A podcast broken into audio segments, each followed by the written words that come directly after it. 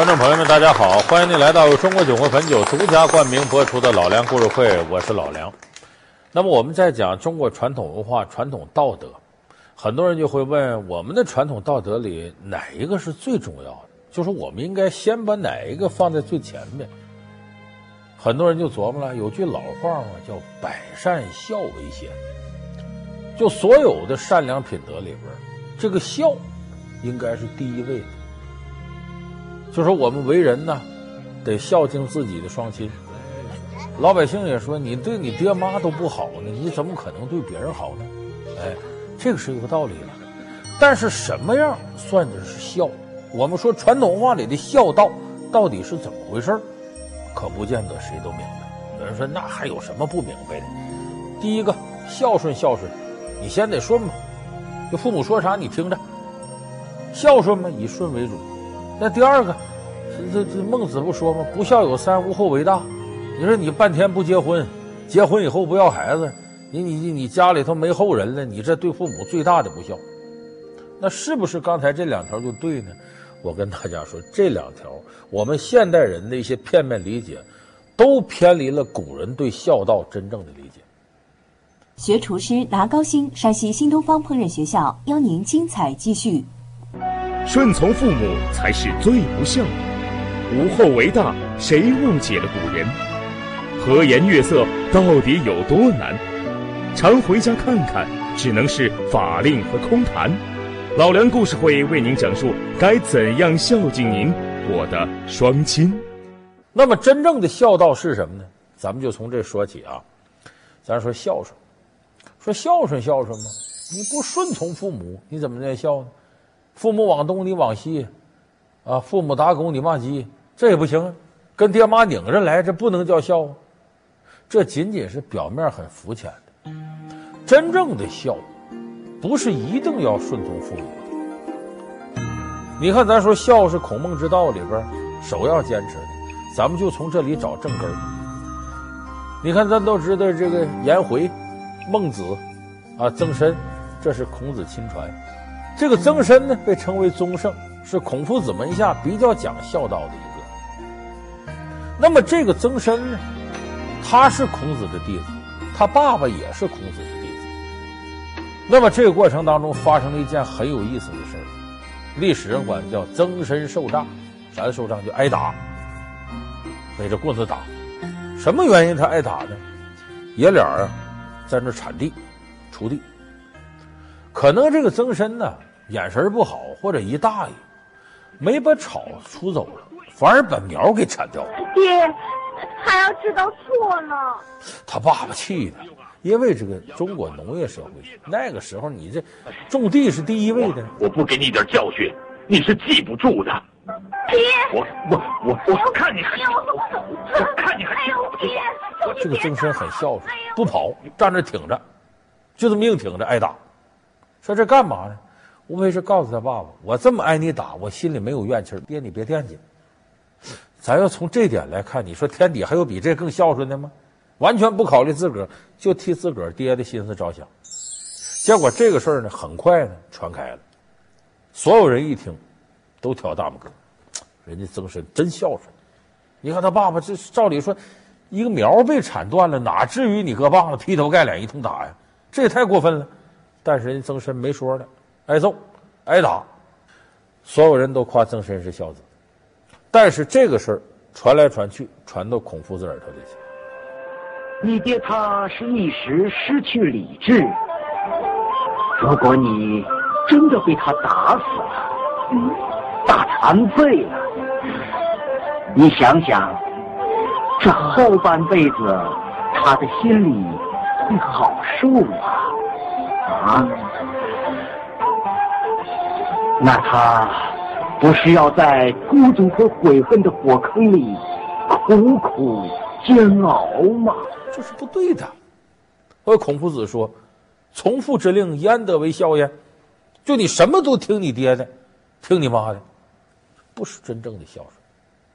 有时候爹妈限于他的品德、学识、眼界、见识，有可能什么事就判断错了，就让孩子干这干那，就是不对的。所以说孝顺孝顺不是一味的顺从，他是应当顺从的地方你顺从，违背伦理常规的时候就不应该一味顺从父亲。所以这是我们说孝顺，孔夫子从孝道根上他讲这个。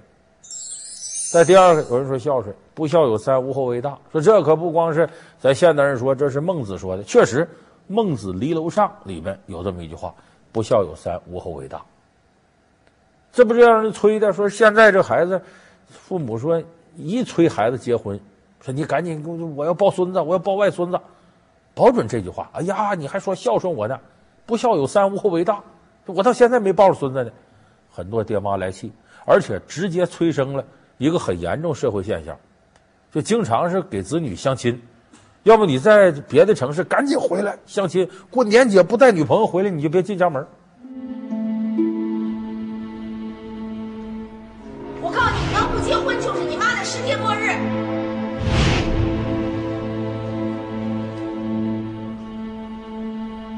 也有个这电视剧，宋丹丹、佟大为演的，叫什么？我的儿子是奇葩。哎，那里头就很典型的有这么事儿。佟大为演的儿子，哎呀，我看球呢啊，嗯，争。啊？谁的？你的。啊？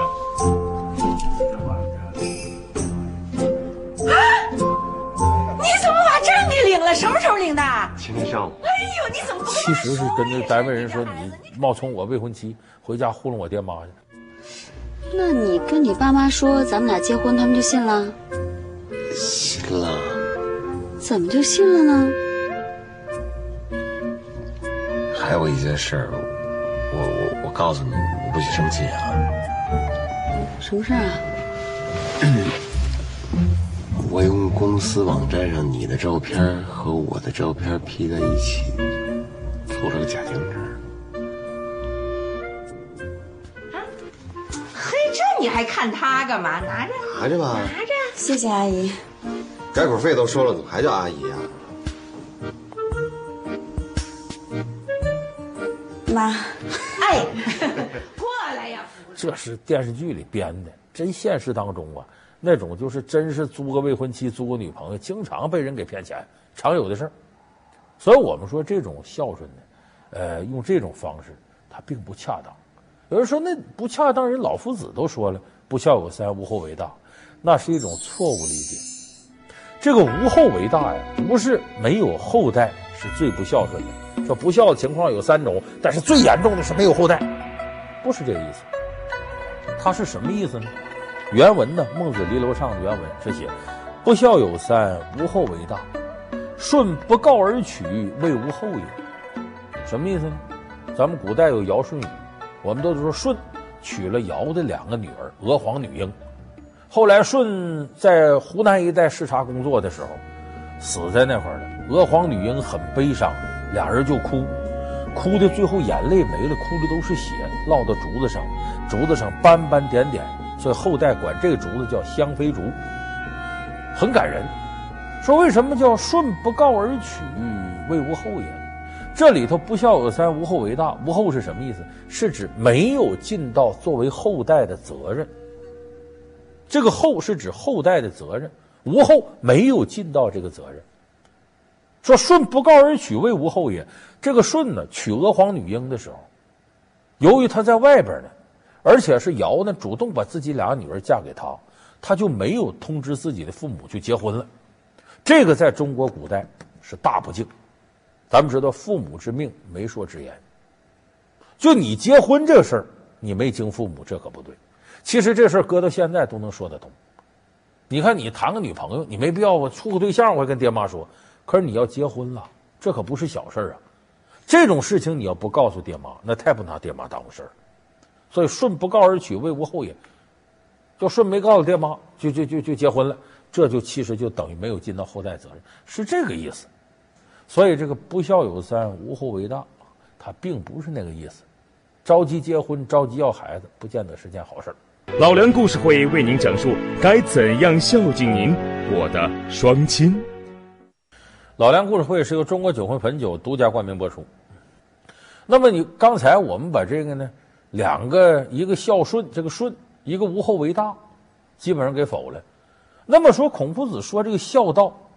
它到底指什么呢？孝道其实核心有两点，第一个是要善待父母，和颜悦色；第二个是要经常陪伴父母，就咱们说常回家看看。头一个呢，这在《论语》里边有佐证。他的学生问孔夫子说：“孝道哪一点最难做到？”孔夫子说俩字儿：“色难。”什么叫色难呢？就是始终和颜悦色的侍奉父母是最难的。有人说，这有什么难的呢？在父母面前露个笑脸难吗？你说起来容易，做起来不容易。为啥呢？你看你当领导面前露笑脸是中，那容易做到。为啥？他管着你，你怕他露笑脸陪着。您慢走啊！父母是离我们最近的人，而且很多人，你记住，经常跟这个爹妈发脾气，尤其跟自个儿妈。哎，那个，哎呀！你吓我一跳，又怎么了？早点睡，都几点了？知道了，知道了。你这干嘛呢？哎，我弄工作的事儿。快睡吧啊，啊，宝贝儿啊。老妈太唠叨。你看我们生活当中都是这儿子，这跟妈的态度有时候不好，但还离不开妈。你往往这个在家里，你看再怎么说自己妈，哎呀，你别唠叨了，你别管我了。但一有事儿，妈，我衣服在哪儿呢？妈，我那鞋放哪儿了？妈，我我我记着我那钱搁哪儿，怎么看不见了？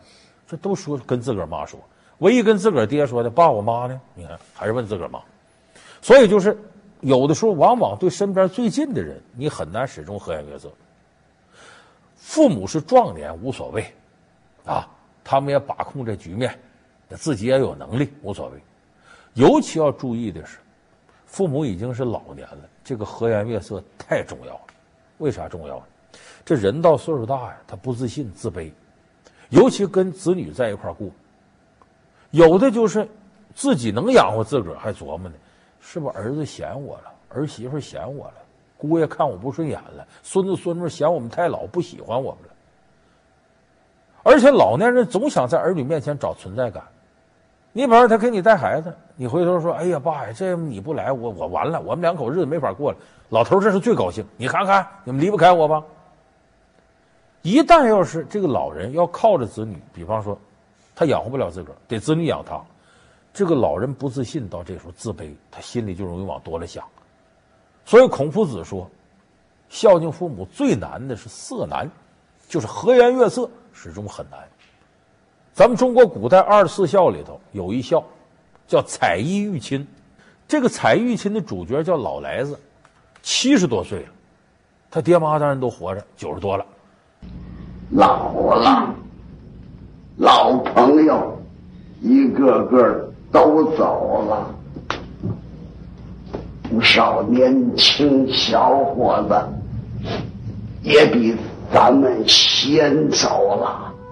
唉，有干登进，我看也没有多少日子好活了。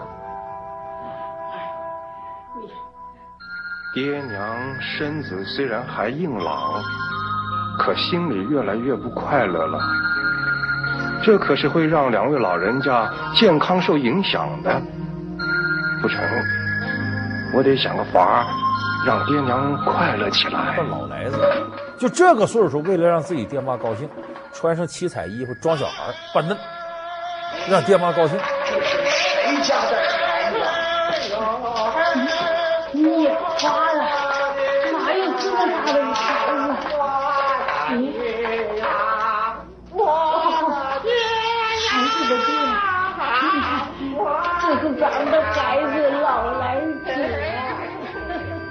他这七十多岁了，还在那耍这耍那个，一不留神吧唧摔那去了，腿脚也不好了，怕爹妈心疼，假装小孩在地上打滚。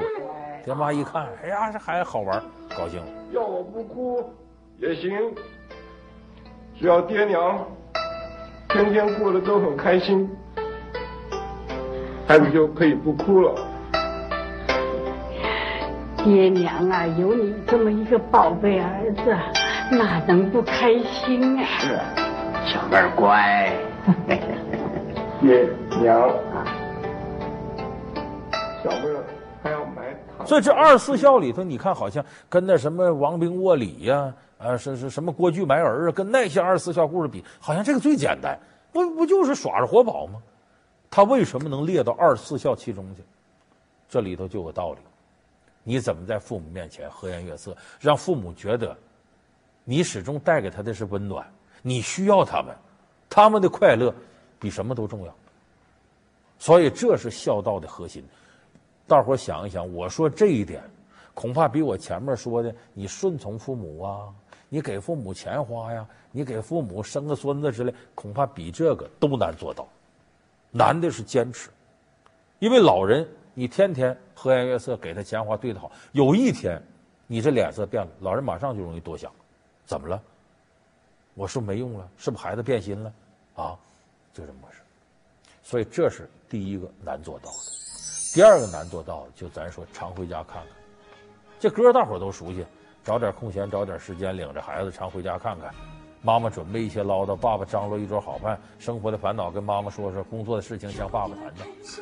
这歌词当年平易近人，那么多歌也出远门。当然，人下边有句话叫“游必有方”，你要是远游，你一定得有处理这些事情的方法。比方说，把父母安顿好了，把父母接到家了，我再出去，有人照顾了。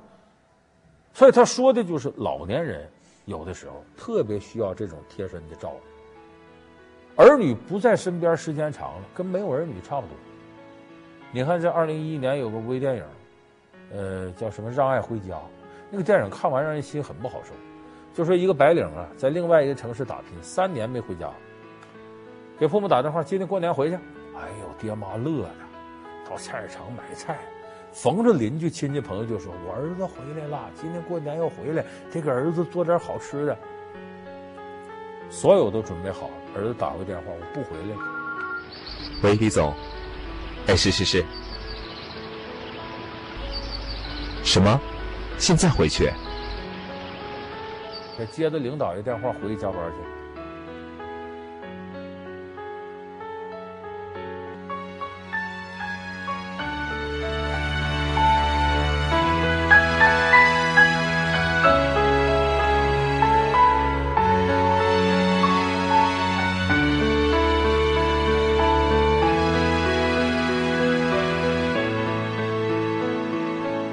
微电影结尾有句话很让人心酸，叫不要让父母的爱变成永远的等待。咱们有很多朋友都是，平常想不起来这个，为啥呢？头一个工作太忙，事儿太多。一想我都给爹妈钱了，我这边事忙，竞争社会太激烈，没工夫看他去。还有的回一趟家，那朋友、同学、亲戚忙不过来了，再加上自个儿也贪玩，没多少时间。跟父母在一块儿，结果咱说点不好听的，爹妈有时候不等人呐，满堂的儿孙留也留不住，一捧黄土雨泪纷纷。爹娘二老不长存，真过世了，很多人呢后悔的要命。你说我怎么没趁那时候多陪我爹妈一会儿呢？我怎么回家就没跟我爹妈多待一会儿呢？有很多人后悔，这叫树欲静而风不止，子欲养而亲不待。到那个时候悔之晚矣。就说我们这个事儿一定要把握住，要有这机会多跟爹妈待一会儿。但是你想想，我说这个和颜始终和颜悦色，经常回家看看，这些事儿你看着是小事，但是和我前面说那比难度一点不差，甚至比那几个都难做到。所以孝道之所以排到百善第一位，是因为想真正的做到孝是很难的。刚才我说这两点，观众朋友可以好好想想，你对自己的父母做到这两点了吗？很不容易做到。现在常回家看看都写进《老年人权益保护法》了。我当时看这，我还觉得我说这写进去，哪是违法了？那爹妈还能告儿子吗？还真有。这几年出现好几例，父母把儿子告上法庭，六个孩子一个也不回来看我来。你记住，老年人告孩子，一定是孩子伤透他心了，就说真是不拿爹妈当回事儿。所以我们说这个孝啊，它体现在生活当中的点点滴滴，不是说你给老人钱了，说给他买了大房子了，这就是孝。过去百善孝为先，下边还有话呢，百善孝为先，论心不论事，论事贫家无孝子。就这个孝顺，首先是你心底发出来的，论心不论事，不是论你给爹妈做的啥事儿，你要真论事贫家无孝子。穷人家我拿不出那么多钱来，那你家就没孝子，那肯定不是那么事儿。百善孝为先，论心不论事，论事评价无孝子。中国封建社会强调了那么多年这孝道，就是按照刚才我说这两条作为基础的出发点。所以你看，封建社会有一个很有意思的现象：尽孝，伦理道德以孝为首，以这为出发。网上上了一篇文章，叫《陈情表》的那个李密，他在朝廷里头时候，曾经有一次朝廷要调他当官，他拒绝了。网上上了一篇文章，叫《陈情表》，这个是后来和《出师表》并列的名篇。《陈情表》里说什么？他自个儿奶奶，说我奶奶呀身体不行，我得照顾她。叫臣无祖母，无以至今日；祖母无臣，无以终于年。臣无祖母。无以至今日，祖母无臣，无以终于年。母孙二人，更相为命，是以区区不能废远。就是我真不能到那边去当官去，我得把我奶奶伺候好了。这一个理由，皇上说可以了，过来。所以封建社会呢，伦理道德以孝为首，以这为出发。汉代的时候，甚至呢，选拔干部有一个孝廉。就看你这人孝顺不孝顺，品行好不好。